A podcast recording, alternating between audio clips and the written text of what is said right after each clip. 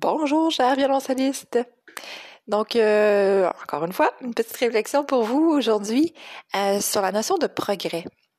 Euh, comme adulte, souvent, on veut progresser c'est tout à fait normal, hein, mais on a en tête un peu euh, encore euh, euh, le modèle scolaire où on doit franchir des étapes, on doit accomplir quelque chose, on doit se faire dire à la fin, oui, c'est bon, tu es arrivé à faire les objectifs que tu t'étais fixés. Et puis tout ça, c'est très, très, très bien, vraiment.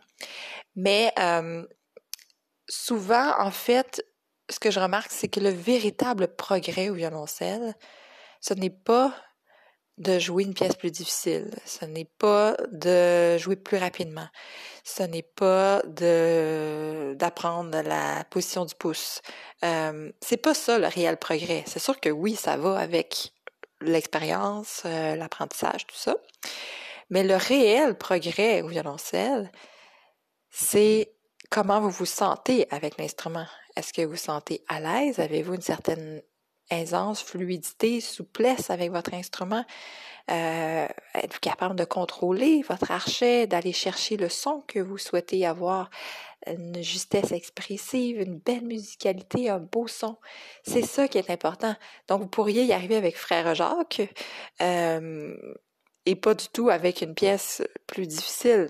Donc, c'est pas, pour moi, c'est pas la difficulté technique d'une pièce qui détermine le niveau euh, d'une personne, c'est beaucoup plus comment elle, son rapport avec son instrument, si on veut.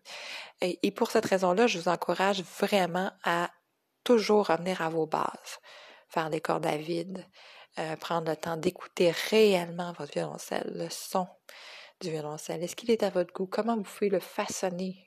Comme ce que vous avez en tête, votre idéal? Euh, travailler votre justesse aussi, être à l'écoute de la vibration du violoncelle lorsque c'est vraiment, vraiment juste. Euh, travailler votre rythme, travailler votre, euh, votre posture, votre respiration.